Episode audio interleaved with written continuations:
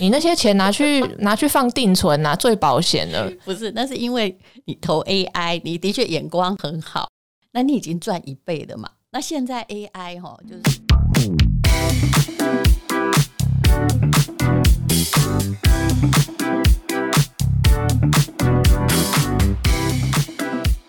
嗨，大家今天过得好吗？其实今天最主要就是问一个问题，就是请淡如姐教我怎么是人。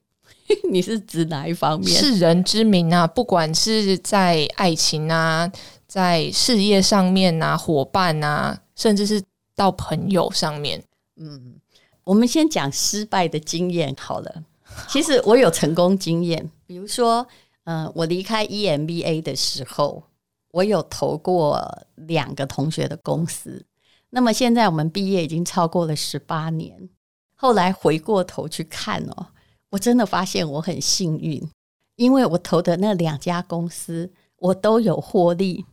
但是其他同学叫做卖修嗨，什么叫不要相害呢？也就是因为投资公司而对簿公堂的人真的很多。而且发生的事情，反而后来不但没有了钱，又没有了友谊。那我当然不能从我这个区区两个在台大 EMBA 的时候的成功经验来归结世人。可是我投的人，大概我直接讲好了。第一，我投那两个人哦，其实以前读书的时候都读得很普通，他们都是历经千辛万苦创业，然后公司可能上市贵，才来念 EMBA。那他的个性之中有一种奇妙的，也不是海派哦，而是他蛮怕帮别人赔钱的。然后你知道他是兢兢业业，一直在为公司做努力。那我用了这两个特质投资，所以后来都有获利，获利很多我不敢讲啦，但是至少这是比较有保障。那我那些同学投的公司，也就是他们投的这些人的原本学历都很好。也有台大电机的啦，哈，也有这个啊，有的没的，就是平常的资历也都不错，都是优等生。可是，就是有的时候哦，一个人他他现在我们一定都是新创事业才要求投资嘛。可是，当你在做新创事业的时候，你以前在公司，就算你当到高管，可是你已经忘记了，你其实不是一批那个单独可以作战的狼。你是跟在了，你是一只狐假虎威的狐狸，所以一个人出来创业就会遇到了很多的困难。所以，如果你真的要投新创公司，其实是不要投那种大学充满理想的资优生，因为他们可能不太知道社会现实。但这是很粗浅的归纳了。我有听，就是一些蛮有经验的投资人，他们是专门在投资新创的。嗯嗯，我就说。你们每天得到这么多的案件，你要怎么确定？就是很多都只有一个想法而已，或者是他也还没有做到说哦，他营业额做到多少？你为什么敢投？嗯，他们就说最主要他们是看那个创办人是怎么样的人格嘛。我刚刚讲的还是人格特质，因为公司你做 project，有些人专门出来赚创业基金，也就是。他会参加很多的创业比赛，然后讲的头头是道。可是过了十年，你还发现他还继续在赚创业基金，也就是他没有真正创业。那一个创业基金考不好三五百万嘛，拿了就算。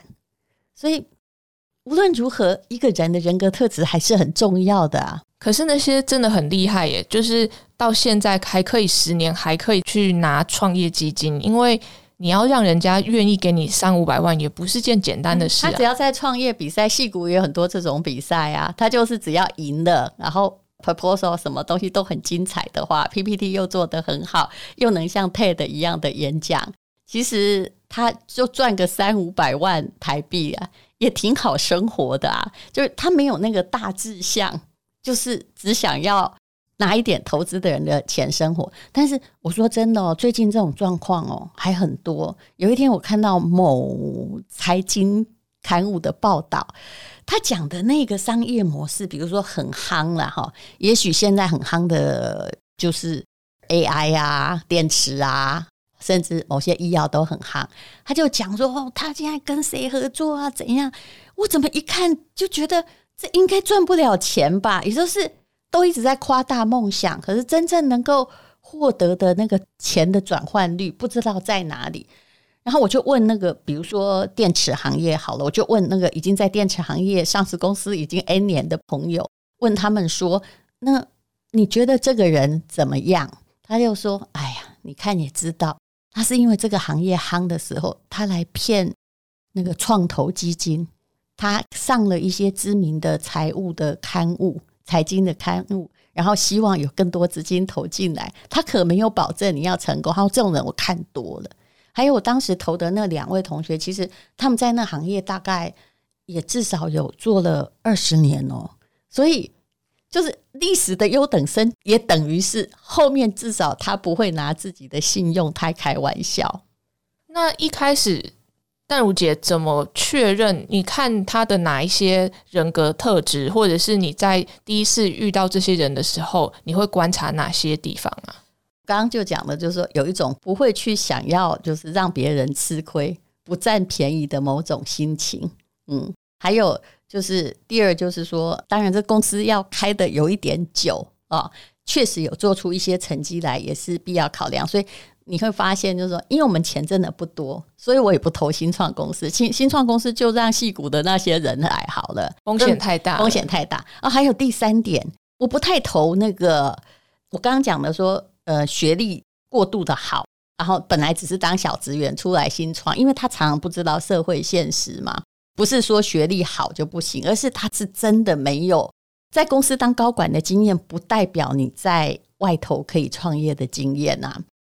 当然有一些人哦，从人格上哦，一只嘴吼绿绿哦。我想这不管放在爱情或哪里都一样，他就是很不适合出来开公司。还有。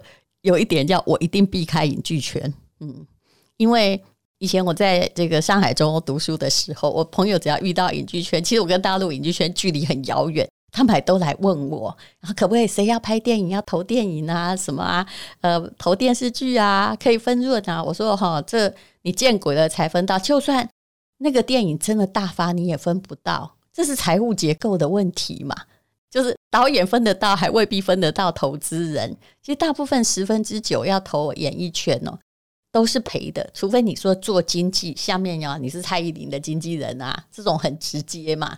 可是你如果是那个投资人，就是嗯，如果是没有卖的很好的话，风险你帮他承担了，然后真的赚的时候，哎，怎么好奇怪哦，顺位分不到你。所以后来我们那个中欧有两个，大概就是。也有跟影剧圈相关的项目啊，就每一个都好像骗钱一样的消失。嗯，哦，原本人家还会想说，你看人家好莱坞电影啊，可能花了一亿美金，结果它票房十亿，感觉哇，这样是赚十倍耶！原来。那个获利了结的顺位不是不是我们想象，因为后来怎么分你不知道吧？你常常以为说好一部电影一千万，我投资了一百，那我会分十分之一，不是啊？因为还有卖票的啊，还有行销的啊，扣一扣运营费用也差不多了。然后导演的分成一定在这个投资人前面，有些人就是把你当赞助。那我以前也遇过一个哈影剧圈的人，他是怎么样骗法？后来骗到同学在告他。不好说是谁，你搞不好也认识。就是他现在就是要人很有名嘛，哈，他成立了一个公司，然后这个公司假设在台湾能募资就是那两千万呐，然后募资了两千万之后，你好像觉得他好像有在做什么歌坛新人或者是影坛新人，他有一些新闻，因为放新闻很容易嘛，可是都没有实际营业额。后来同学里面有会计师去看那个报表，一来看。每个月哈就花掉两百万，那一年不就花光了？就叫大家要增资。其实如果是新创公司哦，已经烧完要你增资的话哦，你就要稍微小心一点。你其实要止损。然后这个人后来他发现，那个一个月烧掉两百万，里面大概有一百万是他个人的消费，所以一堆同学来告他。这么精彩，是啊，可以知道是谁吗？不可以，等一下我会告诉你。可是他后来跑去。别的地方其实一样做同样的事情。嗯，我这边想要请教淡如姐，这些人要能募资到，他能得到别人的投资，他一定要大概有某种人格的魅力，或是一些特质，才会让某些可能没有像淡如姐这么理智的人把钱投下去，那就妙了。我比较喜欢老实或诚恳啊，或自己亲力亲为。但是有些人喜欢的就是看起来很气派，会演讲，或者是你看他住豪宅啊，开好车，你就觉得他投资很成功。我觉得其实目前我的某些同学群里面哦，还在。搞这空穴来风的人很多，有一些人是这样哈，ESG 红的时候就说他 ESG，嗯，然后 AI 红的时候就说我们现在又搞 AI 了，啊，有的人也拿了很多的奖项，可是事实上做的都是空的。你只要没有看到获利模式，或者是看财报，就是。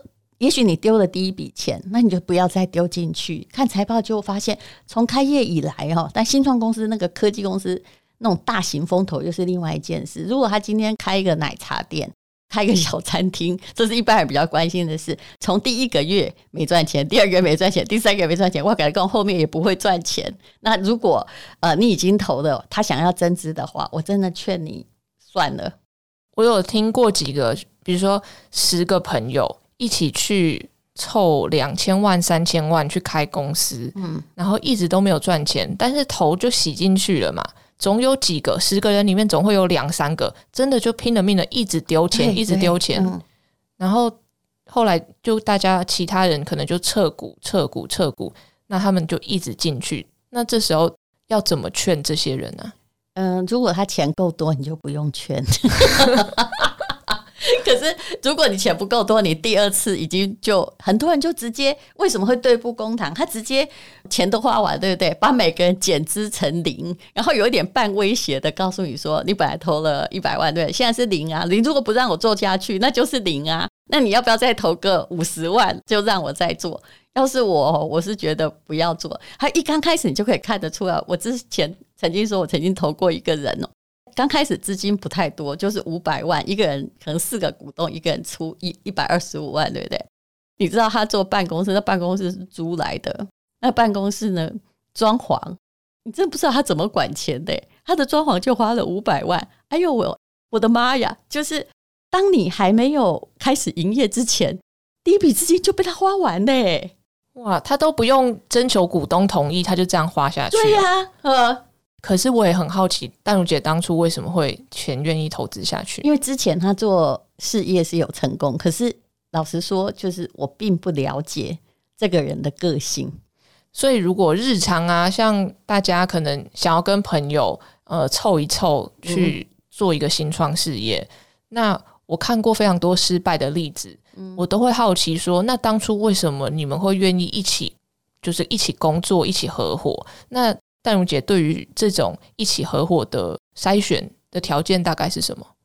刚刚讲的还是人格特质嘛，就诚信，还有你对这方面有没有专业，还有你自己必须有一点知识去验证说你要创业那个模式在现在会不会成功？啊，有的是哈，一定会有生意。比如说你这个是在做什么手摇饮店，对不对？可是因为它又是一个完全竞争市场，所以其实判断是需要商业的知识的。那你现在杀进来哦，你也赚不了多少钱啊。那这个东西你还要杀嘛？可是你自己有创业成功经验啊。淡如姐，当初如果互相没有信任的话，或者是觉得对方不诚实，就根本不可能会有共同合伙这件事情。通常都是最后说：“天哪，我怎么看走眼？你是这个人，我还算幸运呢。”但是我也有买过哈那些创柜板，有没有？当时我觉得它的产品非常好。嗯，我也觉得他真的有各国发明专利，可是啊，他太不节制了，就是运营经费，装潢也是运营经费，老板一直在换名车也是运营经费，他全部报在公司，那他这样把钱吃掉了，你觉得我们还要继续投吗？当然是不行嘛。可是我从小到大，我妈都说不要跟人家合伙，你要么你就自己做，不要跟人家合伙，你赔钱你也对不起人家，你要自己要是自己做不起来，你就要想办法什么的，所以。我在合伙上被骗的经验倒是没有。嗯，你有个成功的啊，你投的这个有关于哦，这是我们一起创业的那个，不是成功了吗？对，可是那三个人都是专家中的专家，所以专业是不是很重要？嗯，因为那是很好辨认的，因为这个东西是这些人刚拿到博士学位，然后做完博士后研究是研究员嘛，那他们就觉得，哎，这项技术还没有被应用在。很多新创公司上面，所以对我来讲，理所当然的觉得这是一个很好的机会。可是我觉得你也有幸运的成分，因为有的博士后啊或博士，他们还真的不会做生意，就是他的逻辑哦，他没有商业逻辑，他东西是真的挺不错的，一切就按照他的想象。假设说这个，假设维他命 A 好了哈，这个我就随便讲一个编号，市面上哈一颗可能只要五块钱。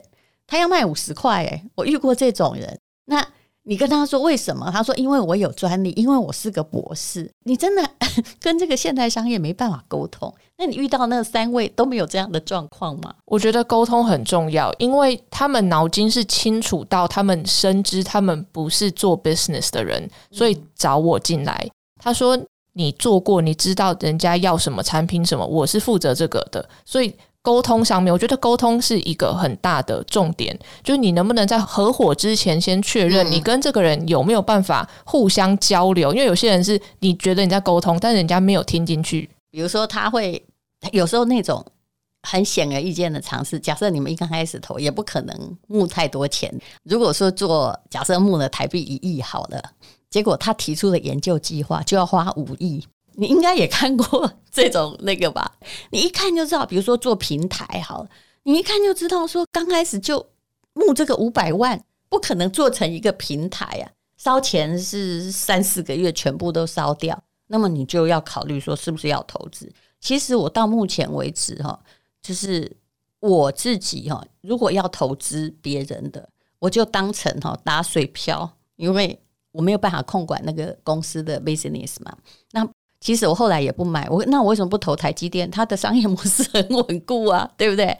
那么如果是我自己的小公司，我资金够的话，不需要别人钱，我是一个股东也不要。所以这一点我跟你妈一样，就是很多地方属于保守派。其实你有发现人的道理是这样：如果我确定我自己就可以赚钱，比如说假设我自己我就可以开一个人人使用商学院，你觉得我需要找别人来跟我开吗？就多麻烦的嘛，是不是？多一个人多一个麻烦。那钱也是一样啊。有些时候，呃，好像不是后康到修补，就是我就是赔的时候想有人跟我一起赔，或者是哦，我也是希望有一种比较好的是，我也借助你的能力，叫做能力跟金钱的合股。可是如果说哈，就是只是要你的钱来投的，其实大部分你都要很审慎。然后我自己还有一个看人的，就是我看这个人节不节省，有没有把募来的钱当成自己的钱来花。像刚刚戴茹姐讲的案例，就是拿来装潢啊，什么买车那个，那个都是私人用途。就是我们要看到说，那时候公司已经募了可能几千万美金了，嗯，可是他们还是很节省的，就是你可以看得出来，他们真的是有钱花在刀口上，然后会为了后面做准备，然后能能用。这个东西就是比较有经济效应的做，就不要大手大脚的做，就是很怕帮投资人赔钱。你很难说怎么样看得出来，但是你从他的日常消费就看得出来。对，就是我们的公司就是租在一个很便宜的 Uber 这样子，然后你你也看不出来到底是怎样，但是那整栋全部都是生技公司，看起来就烂烂的，但是他们就会愿意把钱花在比如说研究，因为研究很贵，所以呢。我们刚刚讲的，其实搞了半天，也还是在听其言观其行，就常常有一些后世后见之明，就是啊，当初我就觉得这些事情怪怪的，我就应该要提早发现了。可是我后来在觉得，人格哈和原则也是一种指标。你看那个投资巴菲特跟查理芒格的人，有没有后悔过？两位老先生啊，加起来啊，超过一百九十岁，对吧？可是呢，他们。呃，非常认真的，你看，一直到现在，自己出席股东会，那么认真的研究，财报也弄得清清楚楚。我觉得这个很多人格是可以用具体化的数字表现出来的。但是我我常常看到很多的，尤其是在台湾，很多新创公司，他找你投资就是想把损失分摊给你，然后利润什么时候分摊给你，他真的不在意。现在还有某一种就是创柜板的公司哦，我不是没有着过道哦，他是这样，因为他没有什么他的财报的审核机制，他现在是在创柜嘛，所以他会告诉你说啊，我现在股票二十块，请你投资的，你想说也蛮便宜的，你就投资。他说我们快上市喽，来听清楚这句话，他就是用上市引诱投资人。事实上，你后来回头去查，这就是千金难买早知道，其实他已经这样讲了六七年，他的也的确有一些专利，但他始终没有上市。然后后来呢？你去投他的时候，到了第二年，他又股东增资，有没有？因为他就把钱花完了，他又不能去外面募集，他就只能来跟股东说：“那你还要投多少钱？”他就把哈，我跟他多厉害，他就把说我们现在的股价算一算，就财报可能是假的，现在是四十五块喽。你会觉得你好高兴，是一倍了，一倍了，对不对？他说你股东呢可以用哈多少钱来买多少股票。也就是说，假设四十五块，对不对？哈，你现在可以用我们现在的四十五块，再来买个呃，打个八折，对对，哎，打个八折，再买多少比例？哈，你看看，我们就先给股东优惠。可是其实后来我就再也不加入了。我后来就是已经看清楚了，这个是因为总经理一直在换名车，我就知道说，明明你的产品也不是那么差啊，那可是呢？要讲上市都没有财报呢，每天都在跟你讲。我跟你讲，这都是吊诡。说我们现在的业绩哈是去年的五倍，可是问题是去年是可能赚两块啊，今年也只赚十块啊，那就变成了五倍。所以他所创造出来说我们现值多少，其实都是他的梦想的比例这样子而已。后来我就没有再投，我不是没有，不是没有认栽过。不能跟他调他的财务报表来看吗？不是都透明的，就是你营收有没有增加，获利怎么样？这样对，但是他就是财报也可以作假，他不是创柜版是有监控的吗？那是上柜哦，所以你看我们搞不清楚吧？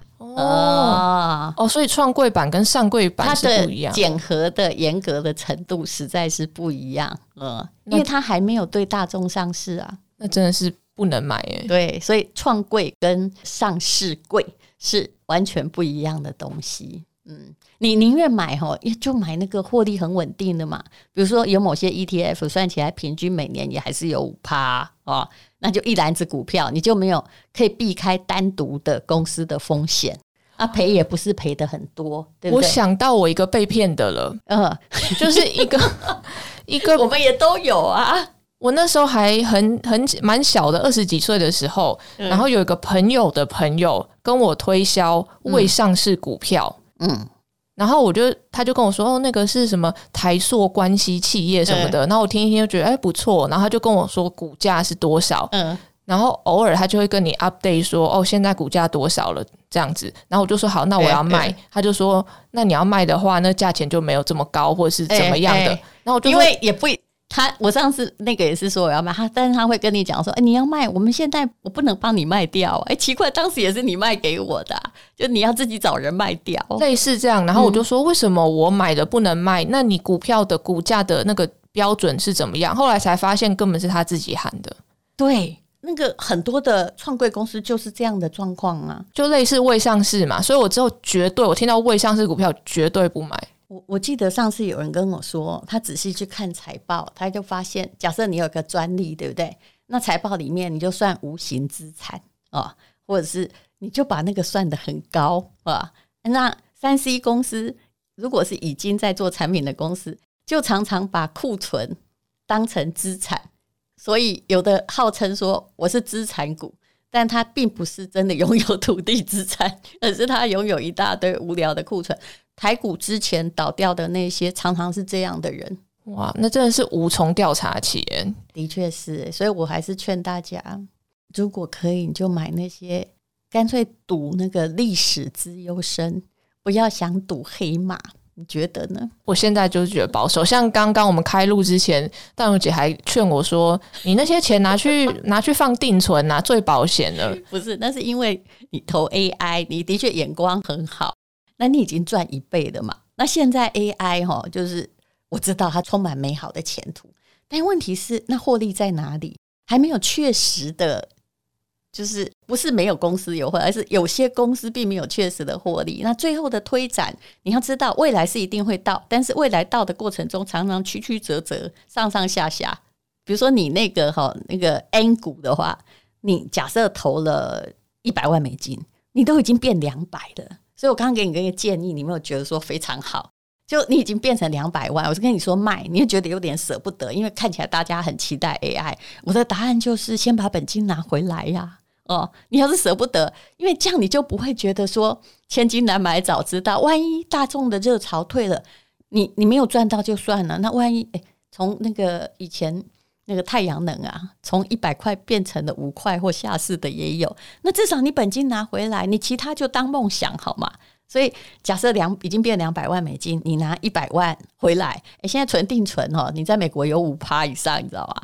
所以那个另外那一百万就让梦想去追逐，有什么关系呢？我是很漂亮，对我听了真的是觉得这个很实用，很实用的商学秘籍。这这就是其实这是简单的数学秘籍。你如果每一个东西，因为你都是投科技嘛，我看你本来就是科技界的人，你都投科技，那科技很容易赚加倍。或赚百分之五十，那你要不要先把本金赎回？